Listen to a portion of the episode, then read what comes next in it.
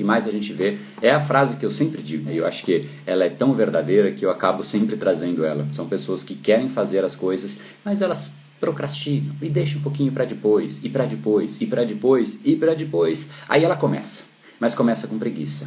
Só que a preguiça é simplesmente uma falta de energia. Essa falta de energia tem seu preço e por conta disso ela não consegue focar, ela se distrai, que inclusive é o tema dessa nossa conversa. E como ela vai se distraindo, o tempo vai passando. E quando o tempo passa, o prazo chega. E o prazo chegando, ela fica absolutamente estressada por conta disso, ansiosa. Prazo chegando, meu Deus, aí ela desconta em quem?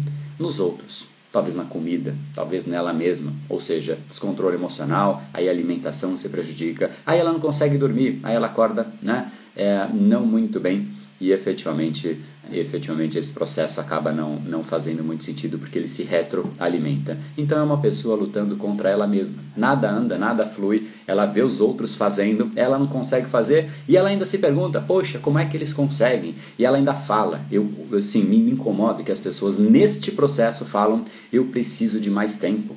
Cara, alguém que tem esse ritual e é entregue mais tempo para esta pessoa, ela vai fazer mais disso, porque esse é o seu padrão.